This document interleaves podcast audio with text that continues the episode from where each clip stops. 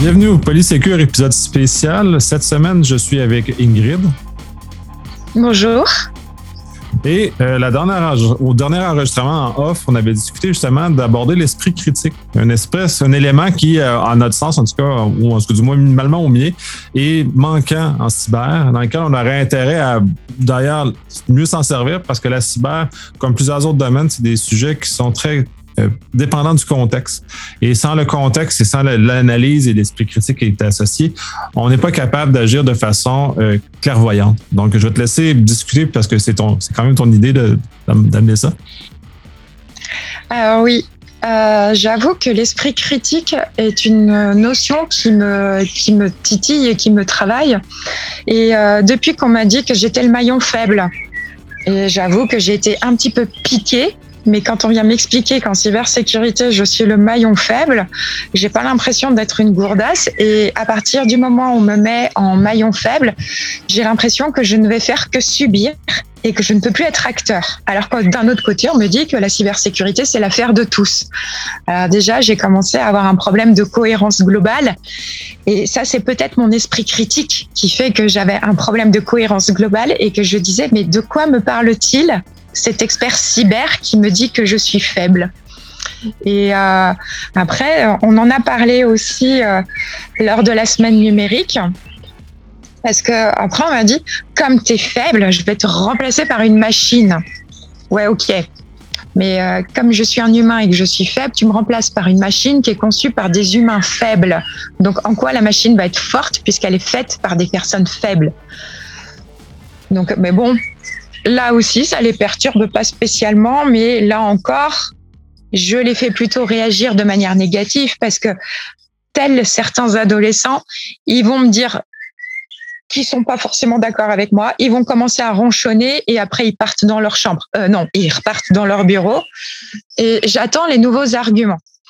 Mais pour le moment, j'attends les nouveaux arguments et aujourd'hui, j'ai pas spécialement de nouveaux arguments. Par contre, ce que j'aime bien, moi, c'est qu'aujourd'hui, je vois dans la littérature et dans les faits qu'il y a quand même des algorithmes qui sont et des intelligences artificielles qui sont pas si fiables que ça et qui sont devenus des vulnérabilités dans la sécurisation de nos systèmes qui ont été automatisés parce que l'humain était faible. Et maintenant on dit au secours l'humain vient nous aider. Nos IA ont des vulnérabilités.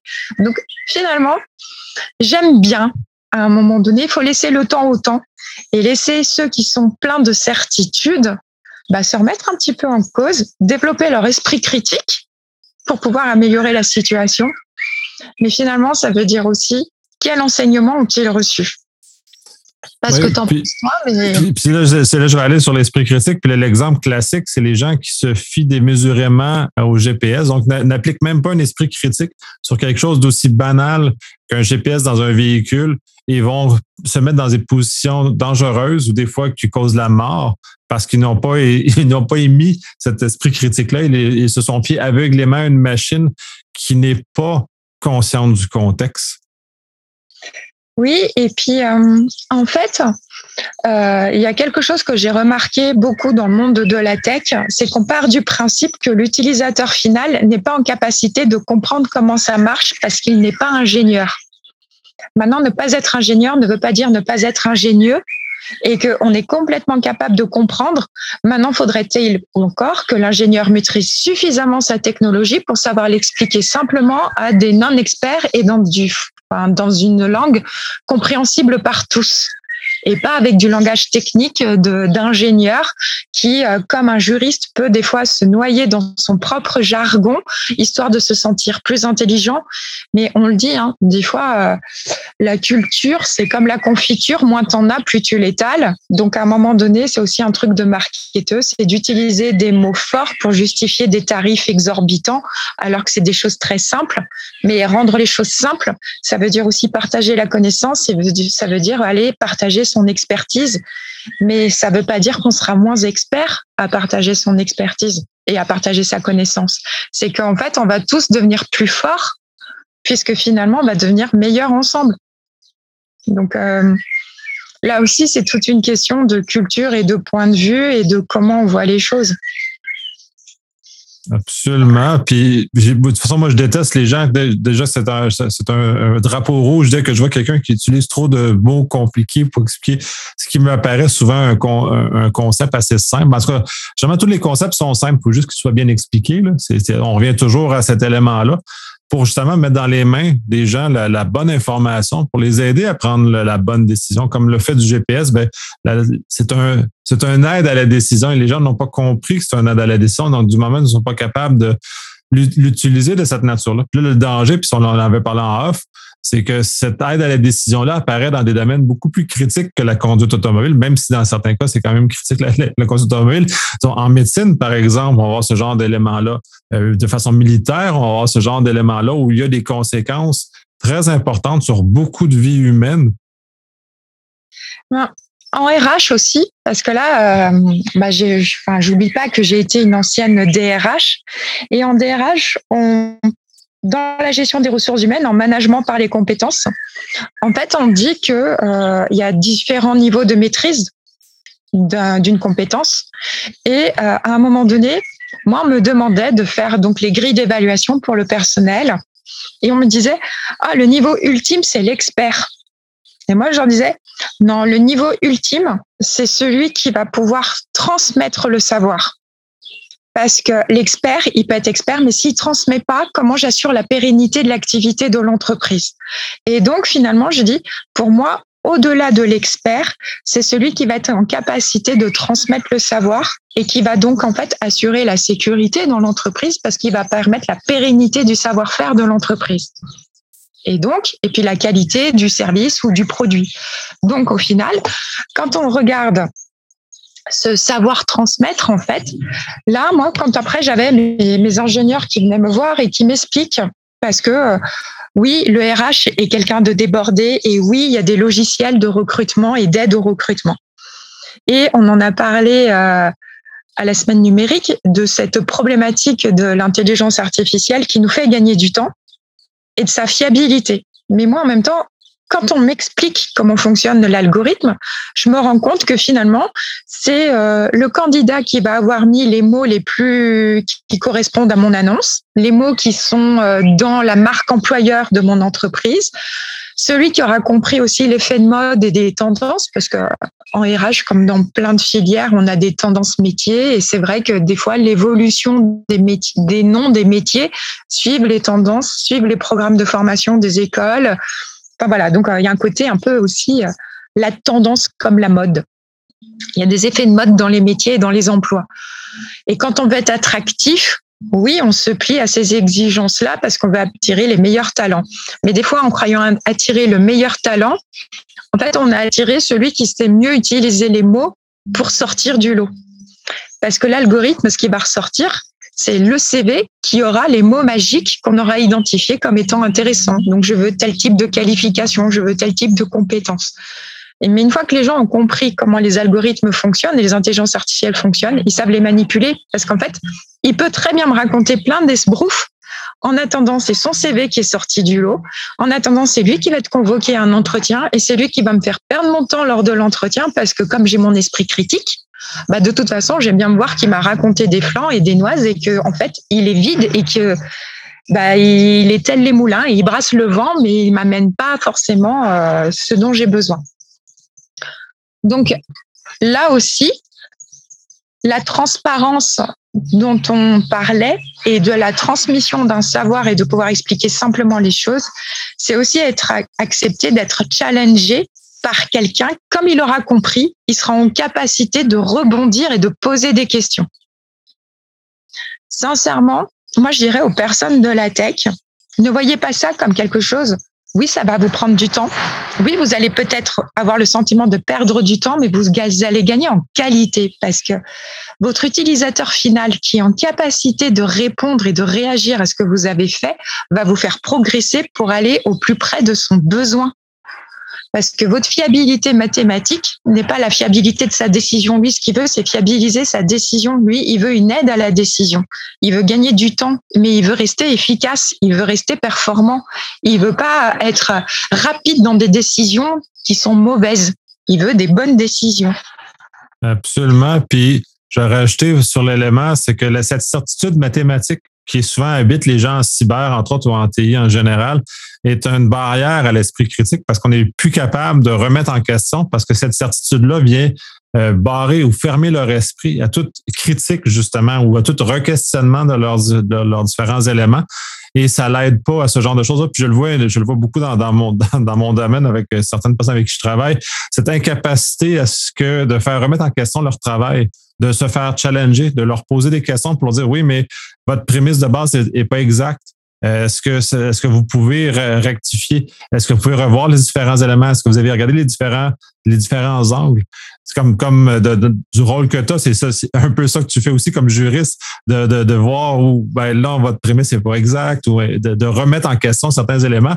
Et j'imagine que le, ton contact avec les gens en cyber ou en TI, fois, peut être un peu houleux, justement, de cette de, les, les bousculer de leur certitude mathématique. Bon, alors euh, oui, des fois les discussions peuvent devenir houleuses, surtout quand c'est sur des négociations de gros contrats de système d'information avec de très gros budgets derrière. Et j'avoue que la une de mes questions préférées, je vous la partage et pour ceux qui entendront le podcast, bah, préparez des réponses parce que cette question vous allez l'avoir de plus en plus. C'est parce que oui, on demande toujours comment assurez-vous et comment gérez-vous la sécurité des données parce que qui aujourd'hui oserait dire je veux un système d'information qui sécurise pas mes données. Donc, j'ai des plans détaillés sur comment ils vont me sécuriser techniquement mes données. Et puis moi, d'un seul coup, là, j'arrive et je leur dis très bien, merci, euh, belle présentation, euh, beau dossier de 350 pages bien indigeste, mais bon, merci d'avoir répondu aux questions techniques. Donc moi, autant que juriste, autant vous dire que des fois, euh, ça a été un peu ingérable et imbuvable et très tech. Mais ça m'a pas empêché de voir que, en fait, moi, ce qui m'intéressait, c'était de voir et comment avez-vous anticipé les vulnérabilités associées aux facteurs humains lors de l'utilisation du système d'information que vous aurez conçu? Et là, le blanc total. Et là, j'ai, vous pouvez répéter la question? Ah bah, pas de souci, je te répète la question. Comment, comment avez-vous anticipé les vulnérabilités associées aux facteurs humains lors de l'utilisation du système d'information que vous nous aurez conçu? Et là, ils disent, ah mais rien, j'ai rien anticipé. Très bien, t'as rien anticipé. Donc, réponse de la juriste. Bon, sachant que 10% du problème cyber est technique et que 90% est humain, ça veut dire que sur la sécurité des données, vous avez assuré 10% de la réponse sur la sécurité des données et vous considérez que la mission est remplie avec 10% d'atteinte, là, c'est un gros scud bien méchant, mais qui est une triste réalité malheureusement. Et là, dans ce coup, j'avoue que mes collègues décideurs, parce que moi, je suis une aide à la décision avec esprit critique parce que l'intelligence n'est pas artificielle. Un petit coup de vantardise. Mais en attendant, c'est eux, ils ont été complètement déstabilisés et j'avoue que pour reprendre la conduite de la négociation et des entretiens, ça fait que des fois on place la question des juristes un peu plus tôt parce que comme ça, en fait, la déstabilisation, c'est aussi de voir comment ils rebondissent et est-ce qu'ils maîtrisent ce qu'ils veulent nous vendre. Et oui, par la manière de conduire des entretiens. Ça aussi, c'est de la gestion de facteurs humains et de la charge émotionnelle et que c'est des choses sur lesquelles on joue parce que quel projet numérique n'a pas d'aléas aujourd'hui? Il y a toujours des aléas. Et quand on voit comment ils réagissent, est-ce qu'ils savent s'adapter? Nous aussi, dans ce qu'on va observer dans leur manière de réagir à la déstabilisation du juriste, parce qu'après, on en a d'autres. Hein. Il y a d'autres postes de déstabilisation hein, que je vous partagerai pas. Mais il y a, voilà, on voit aussi si on veut travailler avec eux. Parce qu'il faut bien voir sur des systèmes d'information, quand on doit concevoir un système d'information, c'est des projets qui sont longs et c'est des projets qui sont aussi humains parce que les équipes travaillent ensemble. Aujourd'hui, on est quand même en conception agile la plupart du temps et les utilisateurs finaux sont associés. Mais si les utilisateurs finaux et les techniciens ne, ne se comprennent pas, comment on peut avoir une solution efficace? Entre autres, puis, j'aime, bien tous ces éléments-là. J'utilise de toute façon, moi, j'utilise une approche euh, analyse de risque. que si les, les, moi aussi, je vais divulguer un peu mes, mes stratégies. je vais aller sur l'analyse de risque parce que les contrôles techniques, j'ai bien aimé parce que tu en as parlé, sont, sont malheureusement vus de façon atomique, c'est-à-dire qu'ils sont vus de façon unitaire et non contextualisés, ça aussi. Donc, mmh. une mesure technique ne me ne garantit pas la protection du système parce qu'elle est facile à contourner. Et le meilleur exemple, c'est le mot de passe. Le mot de passe est une mesure technique et à lui, à lui seul, cette mesure technique-là, si elle tombe, elle entraîne l'ensemble des autres mesures techniques qui ont été mises. Donc, elle dévalue l'ensemble des autres mesures si cette mesure-là n'est pas efficace. Donc, cette, espèce de regard purement technique et non humain, parce que dans le fond, là, on revient à l'humain, parce que le mot de passe est détenu par un humain. Donc, euh, euh, vient justement affaiblir l'ensemble du système. Puis là, les gens, justement, j'ai eu des exemples similaires qui sont tout à fait euh, cocasses sur la déconfiture des, des personnes que j'avais face à moi parce qu'ils ne sont pas capables de répondre à ces éléments-là. Et là, c'est là où justement l'esprit critique revient. Vous n'avez pas posé les bonnes questions. Vous avez été ce que j'appelle des drones. Vous avez été juste des, des, vous avez juste rempli de façon mécanique, mathématique, ce qui était demandé sans le mettre en contexte. On revient toujours. C'est important de comprendre le contexte puis d'avoir l'esprit critique pour le faire. Et d'ailleurs, euh, quand on parle des méthodes IBIOS, et euh, à un moment donné, quand on parle des scénarios pour les événements redoutés, et puis euh, donc euh, les scénarios, mais on a quand même des scénarios, je trouve qu'ils sont pas suffisamment appliqués au contexte de l'organisation qui est en train d'être évaluée. Et en même temps, je les trouve aussi des, complètement déconnecté de certaines euh, réalités opérationnelles d'usage, de, de, de, comment sont utilisés en fait euh, les systèmes d'information. Parce qu'en fait, on va dire ah non, mais en fait, j'ai une liste d'événements redoutés.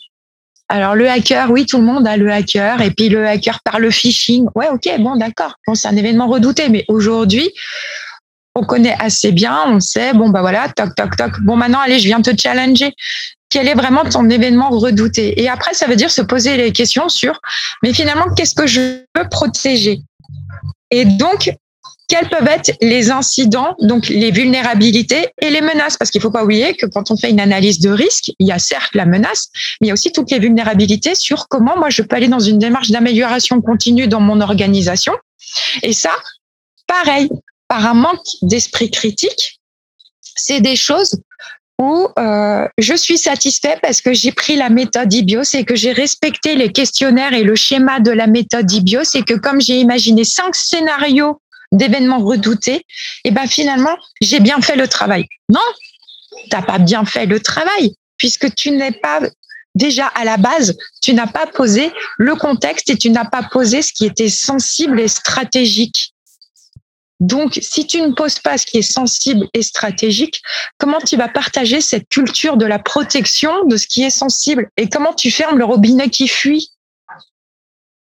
Si tu le sais pas oui, puis une analyse de euh, risque, c'est un aide à la, gestion, à la décision. C'est aussi un, outil à l'esprit critique où justement on se sert de façon structurée et bien ça, en est une stratégie, mais il en existe une panoplie d'autres. Il faut juste prendre une qui est euh, adéquate pour les besoins qu'on a mais qui est un aide à la décision. Je l'utilise pour euh, expliquer à un gestionnaire qui n'a aucune compréhension technique du fonctionnement d'un système comment on va réussir à protéger son système. Parce que le client ne connaît pas. Le client, c'est le client, c'est comme un automobile ou une télévision. On l'utilise, l'automobile, mais on ne connaît, on ne connaît pas le fin fonctionnement, mais on nous a expliqué les rudiments suffisants pour être capable de l'utiliser de façon sécuritaire. Et on a des campagnes, des campagnes de sensibilisation régulières sur comment mieux utiliser un véhicule de façon plus sécuritaire. Ceinture de sécurité, pas d'alcool au volant, pas d'excès de vitesse. Et, et, tout ça sont des, des stratégies qui sont communiquées qui nous amènent à prendre une meilleure décision, d'utiliser notre esprit critique et de faire la bonne décision au bon moment. Voilà, parce qu'on le dit, hein, de toute façon, pour les accidents, c'est que, en fait, c'est la multiplication des facteurs. En fait, c'est à chaque fois qu'il y a un nouveau facteur de risque, je multiplie, en fait, euh, la gravité de l'accident. En fait, c'est les facteurs. Plus j'en ai, c'est pas des additions, c'est des multiplications sur euh, les, les effets. Donc, euh, c'est réduire un facteur. Même des fois, ils disent ah mais ça c'est c'est un petit truc Oui, mais ce petit truc évite des gros dégâts. Donc, le petit truc, d'où la stratégie des petits pas. C'est pour ça qu'à un moment donné, ça, et puis ça joue aussi sur la motivation et sur le moral des troupes, de dire, tiens, j'ai réussi à corriger quelque chose. Il y a un facteur qui a disparu de notre organisation parce que on a mis en place des choses et que tout le monde a bien compris cette culture partagée de gestion du risque. Et donc finalement, on a pu neutraliser ce facteur. Il n'existe plus chez nous. Mais tout à l'heure, tu parlais du fait de plus réfléchir et euh, par rapport à l'esprit critique parce que bah, justement on a automatisé des choses et qu'on ne on ne fait plus cette réflexion et cet effort de réflexion d'où le GPS et ben en fait il faut savoir que effectivement notre cerveau a évolué. Mais euh, comme euh, bah, comme en fait on vit comme les les révolutions sociétales quand il y a eu la culte enfin quand on est arrivé à écrire l'apport de l'écriture fait que déjà, avant, quand on voulait partager l'information, c'était la mémorisation. Et puis, on avait des gens qui partageaient et qui venaient voir des personnes et qui racontaient des histoires. C'était beaucoup par les contes. On avait des conteurs et on partageait la connaissance et l'information par les contes et par les gens qui se déplaçaient de village en village pour, euh, bah, pour raconter les histoires. Ensuite, il y a eu l'écriture et donc en fait, il y a eu ceux qui ont eu accès à l'écriture et aux livres qui ont pu avoir l'information et conserver l'information. Ensuite, quand les livres se sont bien développés et l'imprimerie s'est bien développée, on a pu partager la connaissance. J'avais moins besoin de mémoriser. Donc en fait, on a commencé à perdre des capacités de mémorisation. Aujourd'hui, j'ai le numérique. Aujourd'hui, j'ai le numérique, j'ai encore moins d'efforts de mémorisation à faire. La preuve, mémoire de poisson rouge, combien de numéros de téléphone retiennent les gens? Donc là aussi, on voit qu'on a vraiment perdu des capacités cognitives. Et donc, il y a le GPS. Oui, en plus, le GPS, le problème, c'est que je suis focus sur mon écran et que je vois même pas qu'il y a plus de route et que je tombe dans le vieux port à Marseille. Donc, en même temps, on fait un double combo. C'est que, en plus, je viens perturber l'attention. Et comme je perturbe l'attention, j'ai plus la vision et donc j'ai plus les signaux d'alerte et de vigilance qui sont associés à ma vue. Mais en même temps, comme je cherche plus à me localiser, j'ai plus non plus cette intuition de me déplacer dans mon environnement. Donc en fait, après, je me paume totalement et je suis incapable sans GPS d'aller un point A à un point B. Mais aujourd'hui, combien de fois on voit des gens ne même plus regarder la signalétique dans les villes? Et là, il suffit que le GPS soit pas à jour et que vous ayez pas vu le panneau déviation et vous vous retrouvez nez avec une barrière sans interdit et vous dites, et je fais comment? Parce que le GPS, il vous dira pas comment faire. Hein. Donc après, on se retrouve avec des détours pas possibles. Mais là encore, hein, c'est encore une intelligence artificielle super fiable, le GPS. Elle est tellement meilleure que l'humain. Non, mais bravo aux ingénieurs. Mais bon, après, c'est vrai qu'on va vous dire, oui, mais il faut faire les mises à jour.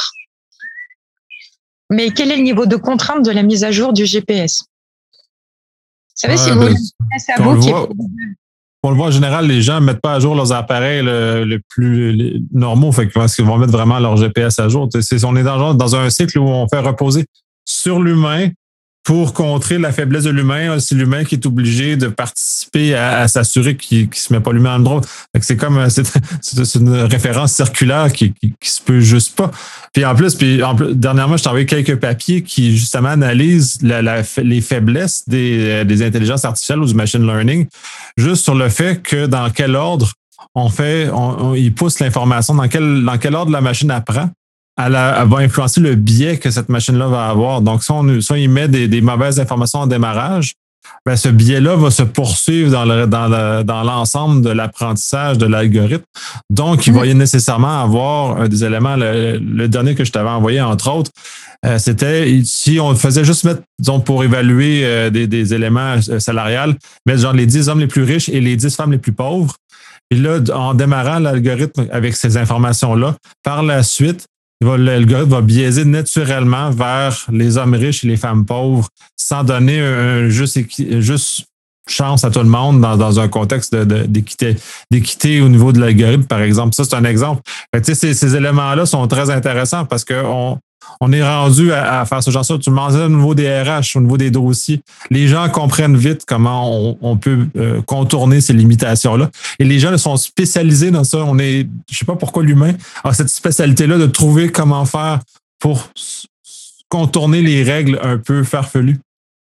Ah ben non mais il faut mettre un peu de de peps dans sa vie, quoi. Je veux dire, euh, demande à un cœur de pas détourner le système, demande à un juriste de pas contourner la loi. Enfin, à un moment donné, euh, tout le monde contourne. C'est, c'est notre ADN d'humain.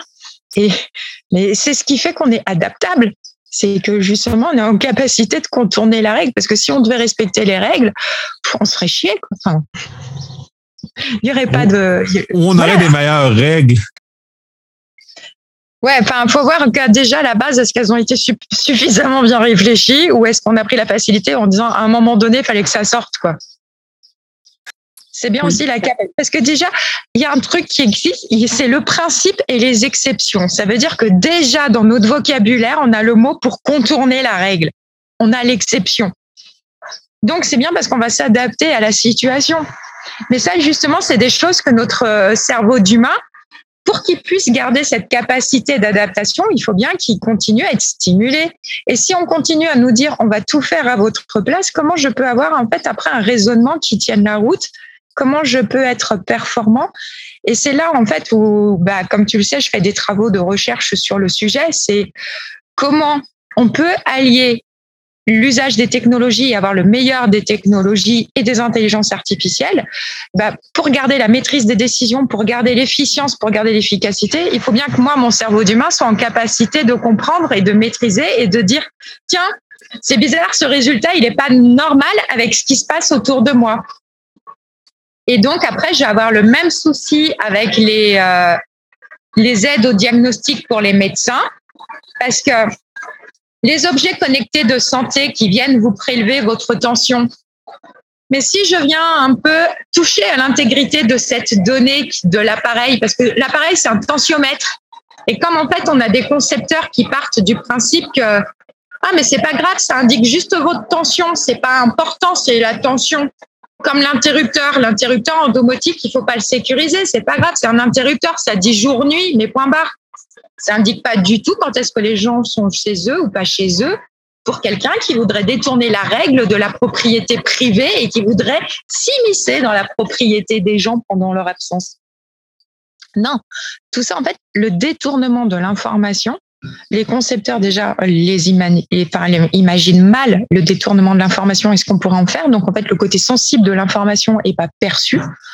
Donc déjà, ça veut dire que s'ils n'ont pas perçu la sensibilité, bah déjà, ça veut dire que sur la sécurité, ça va foirer. Et donc après, pareil pour euh, toute la bonne information des utilisateurs, parce qu'il faut voir que les concepteurs, ils ont quand même une obligation de mise en garde et une obligation de renseignement et d'information. Et ça, ce sont des obligations légales bah, qu'ils ont bien contournées, qu'ils ont oublié d'appliquer. D'où merci les juristes de leur rappeler de temps en temps que bah, si tu veux que j'ai un bon usage, il faudrait peut-être me donner les renseignements et les obligations de mise en garde. Parce que comme ça, moi, après, j'adapte mon comportement et je viens prendre les mesures de sécurité complémentaires à ce que toi, tu as mis en œuvre. Et après, là, j'ai le meilleur de la technologie parce que j'ai adapté mon usage et mon comportement avec les informations qu'on m'a données, parce que j'ai gardé mon esprit critique, parce qu'on m'a donné les moyens de garder cet esprit critique. Et quant aux capacités cognitives perdues, eh bien, je vais accepter de me faciliter le quotidien avec la technologie et utiliser le GPS. Par contre, après, je vais aller un petit peu entraîner mon cerveau pour garder des capacités de spatialisation parce que le jour où j'ai plus de batterie, eh ben, je sais me repérer sans mon GPS. Parce que je vais à un moment donné me rappeler comment on doit bouger parce qu'il faut pas oublier que l'humain est un mammifère et que naturellement, on a des capteurs qui sont des signaux faibles, mais en tout cas, on sait se déplacer et retrouver notre route naturellement. Mais si on apprend à redevenir un mammifère et à entraîner cette expertise humaine, les animaux, ils n'ont pas besoin de GPS pour s'orienter et retrouver leur route. Hein. ils construisent leur, modèle de façon justement. Ben c'est ça, ils se construisent un modèle, un algorithme dans leur tête. Les animaux, nous-mêmes, on se construit des algorithmes sur la base de nos senseurs qui nous tournent des informations. C'est dans le fond le, le machine learning ou l'intelligence artificielle euh, vient extraire ça et nous retire cette capacité-là parce qu'avant, on l'avait nous-mêmes, cet élément-là, puis on envoie dans une machine qui est un peu, à terme, un peu niaiseuse aussi parce qu'elle-même n'est pas capable de comprendre le contexte, elle n'est pas capable de comprendre les déviations, elle n'est pas comprendre, capable de comprendre les, anomalies. Puis, en tout cas, j'ai beaucoup, beaucoup aimé ce que. Il y a deux choses, deux points par rapport à ce que tu as discuté parce qu'au au, Canada, on a un, une forme de scandale où on a eu, là, tu parlais de, de, détournement d'informations, puis des fois, elle est faite par des entités gouvernementales parce qu'on n'est pas encore encadré avec un, régime réglementaire comme la RGPD ici. J'espère que ça va arriver au niveau canadien. Euh, Santé Canada avait utilisé des données cellulaires de façon non autorisée. Ben, autorisée.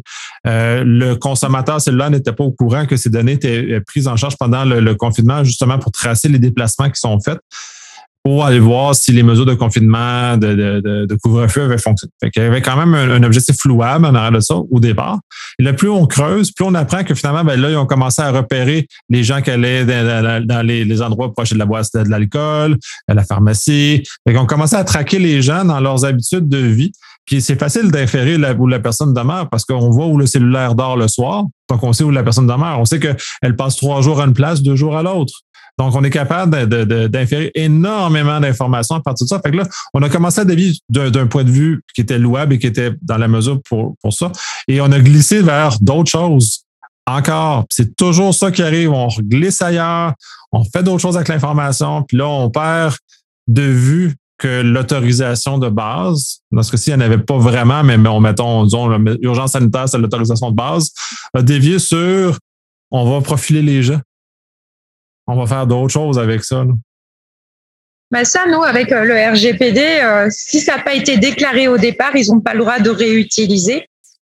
Donc euh, maintenant, on voit qu'ils font pas spécialement attention, mais la CNIL, quand en fait ça lui remonte aux oreilles, elle s'est rappelée à l'ordre et il y a des amendes qui tombent. Et quelle que soit la taille de la structure, l'amende, euh, et il y a des entreprises, oui, qui vont très mal le vivre.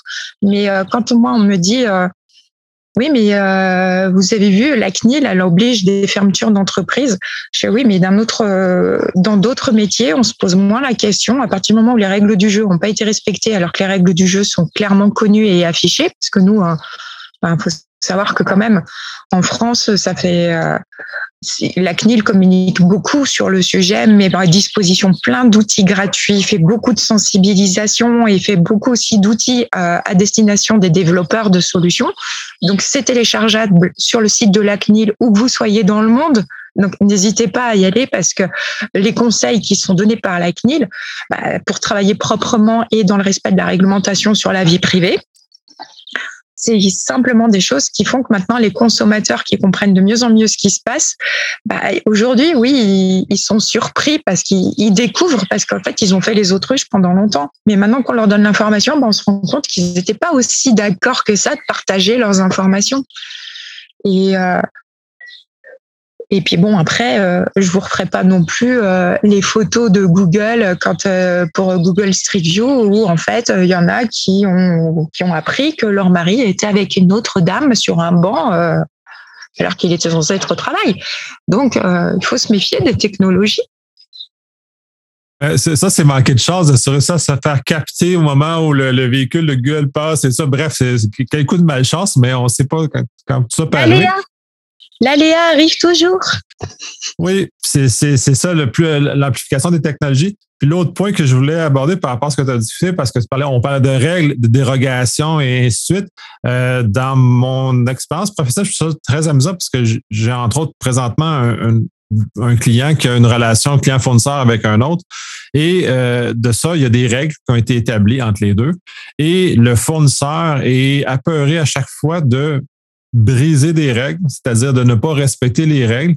Et là, ça limite la réflexion. Ben, ce que je leur explique régulièrement, c'est que non, vous devez négocier. Vous devez vous servir de votre esprit critique pour expliquer pourquoi cette règle-là s'applique mal ou ne s'applique pas dans ce contexte. Donc, d'aller voir le, le, le, le client et lui expliquer. Sur la base de cette explication-là, le client va prendre une décision éclairée et voir si la règle s'applique ou s'applique pas. Et c'est là, cette nuance-là, elle est très, très difficile, puis les gens sont très paresseux parce qu'ils veulent pas faire cet effort-là.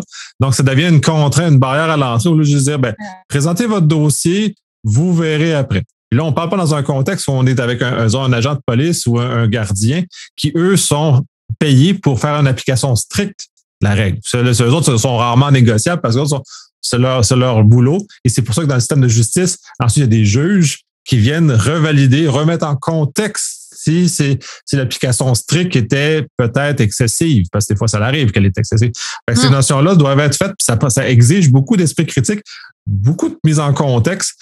Euh, puis c'est en général absent parce que les gens ne veulent plus faire le travail. On parle de paresse, les hommes paresse cognitive, ils ne veulent plus faire ce travail-là. C'est forçant. Alors, parce qu'il faut déjà savoir que euh, bah, je te rejoins parfaitement en fait sur le problème des fois où le cadre et euh, on me parle beaucoup en fait du cadre. Et euh, je leur dis quand vous établissez un cadre, dites-vous bien que sur 80% des sujets, tout va être géré par le cadre, cadre et une fois que vous vous êtes approprié, parce qu'il faut prendre le temps de se l'approprier. Le problème, c'est que les gens ne lisent pas en fait ces, ces contraintes euh, qu'on s'établit au départ et que pour avoir le contrat, ils disent oui, ok, si ça peut vous rassurer. Non, les règles, il faut se les approprier parce que ça va gérer 80% des, des sujets. Ensuite, comme tu le dis, il y a la marge de négociation appliquée au contexte. On dit, bah non, la règle, parce que quand on établit le cadre au départ, on ne pense pas à tous les cas de figure qui peuvent se présenter.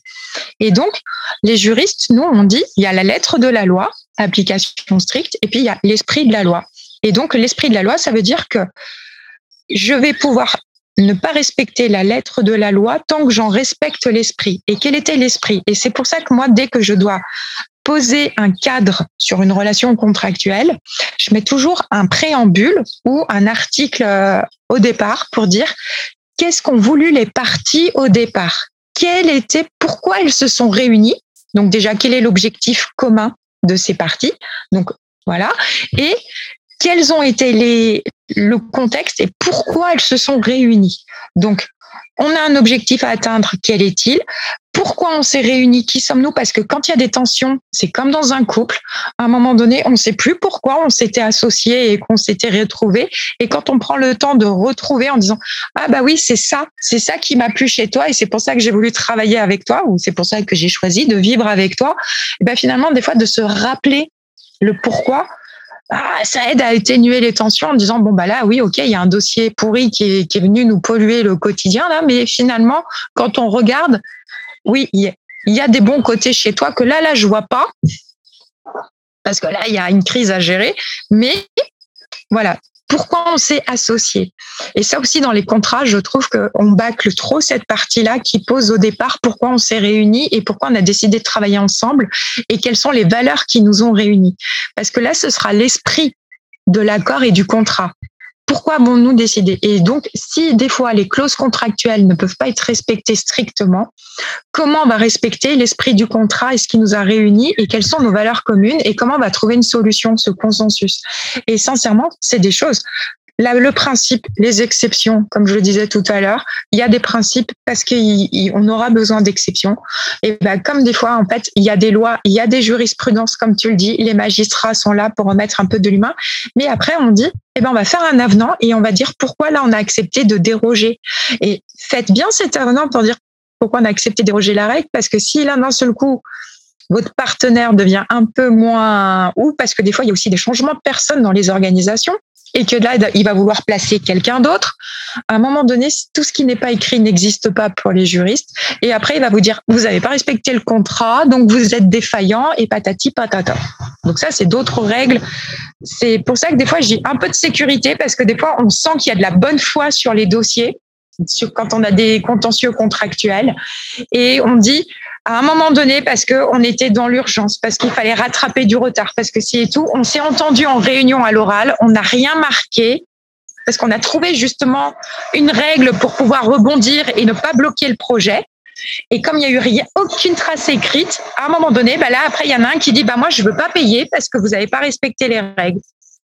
Si, mais des règles orales. Et les règles orales, euh, Bon, après, il faut savoir que la preuve se fait par tout moyen, mais il faut avoir prévenu les personnes qu'on les enregistrait.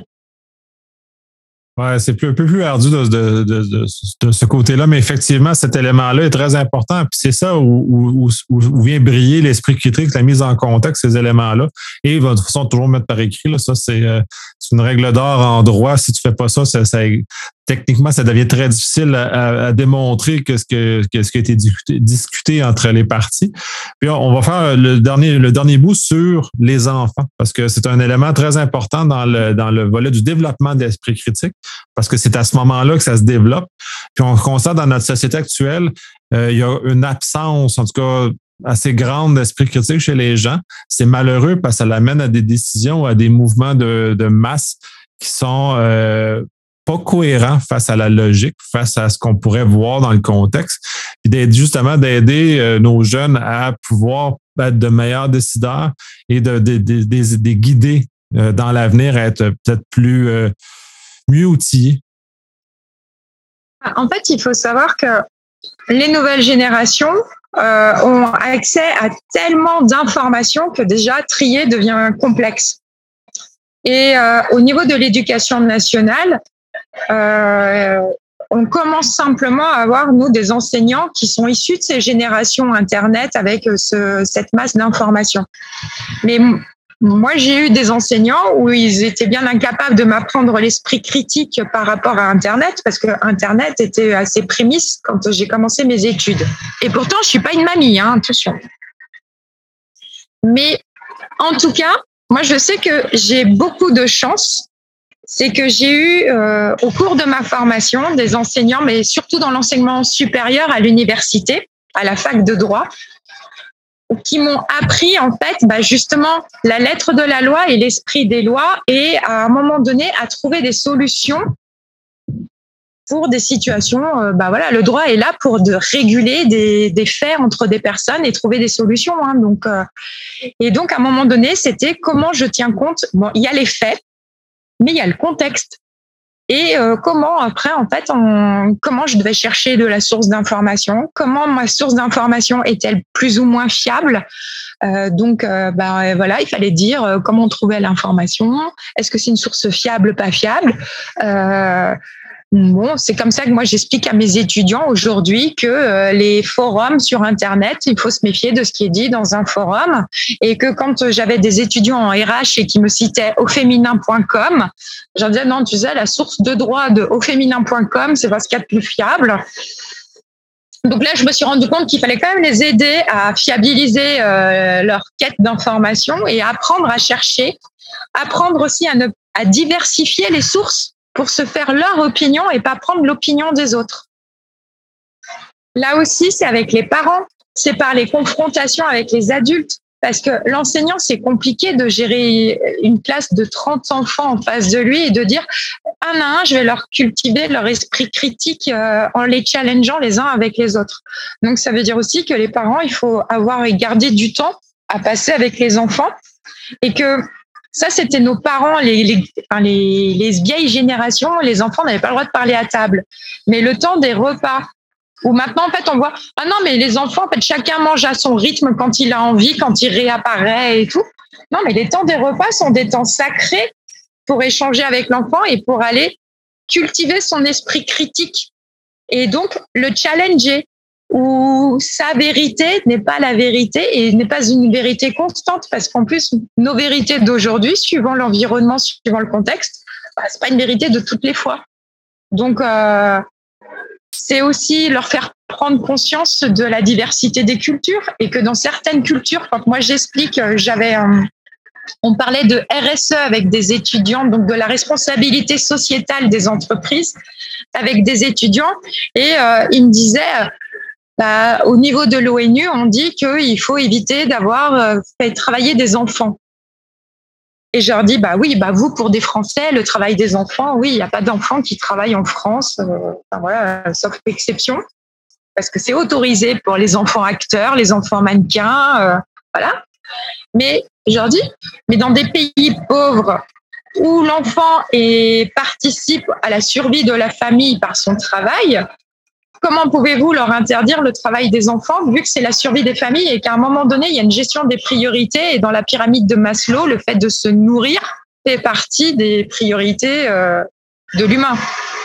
Donc, à un moment donné, hmm, ai dit, n'oubliez pas le problème culturel et qu'il y a des règles en France qui ne sont pas applicables dans d'autres pays parce que c'est d'autres pays, d'autres cultures et d'autres niveaux de vie aussi. Et que quand on pense internationalisation, eh bien, en fait, il faut pouvoir aussi accepter de se confronter à d'autres cultures pour créer un projet commun. Et ça, si on les pousse pas dans leur retranchement, ils voudraient que tout le monde pense comme les Français et applique comme les Français. Mais les Français ne sont pas parfaits. Hein. Aucune société n'est parfaite de toute façon. Mmh. Donc, euh, oui, ben, c'est ça. Puis ça, c'est le fun pour ce que tu mentionnes. Moi, j'ai la chance, mes enfants, euh, à l'école où ils vont, ils, sont, ils ont des ateliers d'esprit critique, si on veut, où euh, ils, ils, organisent en groupe. C'est pas le professeur qui a le fardeau dans ce cas-ci. C'est de prendre des groupes d'étudiants et les faire débattre d'idées opposées. Fait qu'ils obligent à, s'opposer entre eux autres des idées qui sont contraires, qui sont en accord ou pas avec l'idée, souvent des idées qui sont socialement floues. Euh, on va prendre l'exemple de l'avortement ces temps-ci, qui est, qui est un exemple un peu flou socialement. Ben, ils vont mettre les groupes, les obliger à débattre entre eux autres, puis à expliquer leurs points, puis essayer de, de, dans, le, dans le respect. C'est très important parce que dans, dans l'espace public, il n'y a plus beaucoup de respect dans, dans le débat présentement et d'apprendre à avoir un débat respectueux, même si on a des idées opposées, et d'amener justement à choisir c'est une façon, euh, justement, tu mentionnais, d'être confronté à des idées qui sont diverses, qui ne font pas que réaffirmer notre croyance, mais qui nous servent à nous challenger à des idées contraires, des idées qui sont différentes des nôtres, justement d'aller voir qu'est-ce qui se passe chez le voisin, qu'est-ce qui se passe dans, le, dans, les, autres éléments, justement pour enrichir notre réflexion, enrichir ce qui se passe. Puis c'est un peu le contraire qui s'est passé durant le confinement, entre autres, où les gens se sont enlisés dans, un, dans une réflexion unique qui ne veulent même plus aller voir l'opinion de l'autre, l'opinion de, de, divergente, justement, parce que là, ils s'encarcanent. Donc, ça vient tuer essentiellement l'esprit critique. Puis c'est très, très, pour moi, très épeurant de voir que les, futures générations ont ce, ce, danger-là qui les guette, d'une énorme fermeture ou, ou presque une grande noirceur sur, sur la réflexion. Et le conflit euh, entre la Russie et l'Ukraine le montre très bien. En fait, ces manipulations d'opinion et que quand on voit maintenant qu'aujourd'hui, euh, il n'y a aucune pitié sur l'utilisation des médias et d'utilisation de, de, de, de, plein de supports en fait et ce côté multifactoriel de supports de d'information parce que il y a la, il va y avoir les supports écrits, il va y avoir aussi tout ce qui est réseaux sociaux, il va y avoir les chaînes d'information. Et en fait à un moment donné se faire sa propre idée c'est bien qu'il va falloir diversifier les sources, mais on en est même à diversifier les pays qui émettent l'information. Parce que si, on prend même des sources uniques d'un même pays sur des sujets tels que le conflit ukrainien et russe, à un moment donné, on se rend compte de la manipulation de masse. Et donc, là, je pense qu'avec ce qu'on est en train de vivre et des conséquences et que c'est pas anodin parce que on, l'a abordé euh, une autre fois, c'était euh, quand on disait au tout début du conflit ukrainien, on en avait discuté, et euh, j'avais dit, de toute façon, entre les politiques qui vont vouloir que leur population leur les soutienne dans leur choix et militaires, et puis ceux qui sont en train de vivre le conflit et qui vont vouloir avoir des alliés ou qui vont vouloir un petit peu euh, dire que l'autre il est très méchant parce qu'ils voudront des alliés et tout, c'est où est la vérité Donc, quels sont les journalistes? Parce qu'il y a des journalistes qui sont reconnus pour faire de, de, la vraie information journalistique étayée et, et, voilà. Et puis il y a ceux qui font du sensationnalisme et les putaclics, quoi. Et là aussi, attention, parce que ceux qui font du journalisme comme on fait du marketing, c'est pas grave quand c'est pour ma carte fidélité, pour euh, que j'ai des points quand je fais mes courses avec des réductions et tout. C'est pas grave. Par contre, quand on parle de choix politiques avec des conflits derrière et, qu'on parle de guerre Et comme quand je dis à des étudiants que l'histoire se répète et que je leur dis, regardez, après la Seconde Guerre mondiale, on a relancé l'économie parce que finalement, une guerre relance l'économie. On vient de vivre deux ans de crise Covid. On a une guerre qui s'est présentée et pour impliquer et pour toucher tous les pays, elle s'est implantée où? En Europe parce que bah forcément là ça allait susciter de l'émoi, ça allait susciter davantage que tant parce que je fais la guerre est perpétuelle à travers le monde. Mais là, une guerre en Europe. Euh, et là, d'un seul coup, on est en train de nous dire, tiens, il y a l'économie qui se relance parce qu'on a besoin d'objets connectés pour ci, on a besoin de réseaux d'information pour ça. Il y a une économie qui se développe, il y a un plan Marshall qui est en train de réapparaître après le Covid. Et donc, à un moment donné, j'ai dit, vous savez, il y a des personnes, sincèrement, qui pensent qu'une bonne guerre relance l'économie mondiale. Vous expliquerez ça aux familles ukrainiennes et russes entre autres, puis ce conflit-là est très, ben, très intéressant d'un point de vue purement académique. Juste, juste mon, mes sources d'informations, je dois, je contre-valider mes informations de au minimum trois sources, si ce n'est pas quatre, pour réussir à, me faire une idée de l'idée moyenne, parce que généralement, c'est faut juste rebaliser par rapport à ce genre de choses-là. là, en Occident, on présente les Ukrainiens comme étant les victimes, les Russes étaient comme les méchants, mais c'est comme la façon qu'on a euh, énoncer le conflit. Pour les Russes, ben, de façon majoritaire, c'est nous qui sommes les méchants. Donc, la, façon qu'on perçoit le conflit, il est très contextuel et ah. ça arrange, j'ai l'impression, l'Occident. Donc, c'est pour ça qu'on a beaucoup, on relaye beaucoup d'informations sur ce qui se passe pour justifier euh, le, probablement la jusqu'à un certain point la prolongation de la guerre. malheureusement, pour les vies humaines, puis c'est tout ce qui est atroce là-dedans, c'est que le, peuple ukrainien souffre. Les villes sont détruites. C'est complètement fou ce qui se passe pour eux autres pour être pris dans un conflit qui, qui, qui, qui entre l'Occident et la, et la Russie. Ils sont, sont, dans le fond, finalement, euh, pris en sandwich entre en deux grandes puissances qui, qui s'affrontent pour des choses qui sont, à mon sens, farfelues euh, dans nos années, mais c'est des, des, vieilles, euh, des vieilles rhétoriques. Donc, c'est l'histoire qui se répète. C'est ce que Poutine dit, c'est, tout ce qui a mené aux premières, aux premières et deuxième guerres mondiales. C'est toute cette, cette idée-là un peu folle de, de, de, de non-envahissement puis d'éléments comme ça. Mais en tout cas, euh, la question de l'esprit critique, elle s'applique à la cyber, elle s'applique aux médias, elle s'applique à, à tout.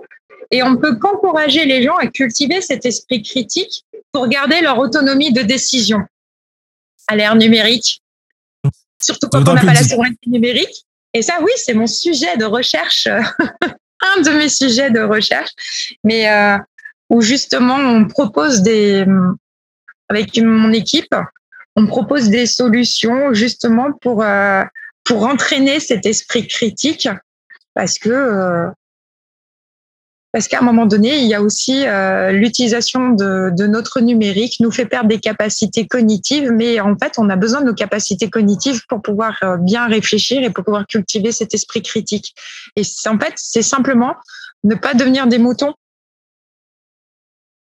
Entre autres, ben, il y a la source, euh, le, le Bellingcat, qui est une des sources dans le conflit ukrainien, il est là, mais c'est une source qui est universelle dans le sens où, en termes de temps, va énormément s'informer, justement. C'est une source qui est plus critique. C'est là où on applique de l'information critique. Donc, c'est très important dans le numérique d'avoir des, des, des, repères minimaux qui nous aident à euh, décoder la bonne information puis de réussir à filtrer la, quantité de mauvaises informations les, au final, les marketeurs ont réussi à nous rendre euh, trop accessibles aux grandes puissances. Le développement du marketing nous aide finalement les grandes puissances à faire valoir leur message, qui pas toujours nécessairement dans l'intérêt de leur population. De toute façon, euh, comme je dis, le numérique, tout dépend de l'intention qui est derrière. On peut faire, parce qu'on sait que le numérique est un outil de propagande, donc c'est un support, mais d'un autre côté, il peut diffuser du négatif comme il peut diffuser du positif. C'est pour ça qu'il ne faut pas. Euh, c'est l'utilisateur qui est malveillant et qui est mal intentionné. Et en fait, je dis, moi, ne condamnez pas l'outil, ne condamnez pas la technologie. Ce qu'il faut condamner, c'est les usages qu'on en fait ou les mésusages. Puisque détourner une technologie de, faut voir qu'à la base, Internet n'était pas fait pour pouvoir euh, faire de la cyberattaque et faire des, de la propagande de terroristes. Hein. Mais pourtant, voilà, mais ceux qui ont créé Internet au départ, c'est pas ce qu'ils voulaient. Eux, ils voulaient partager la connaissance. Eux, ils voulaient faire grandir tout le monde.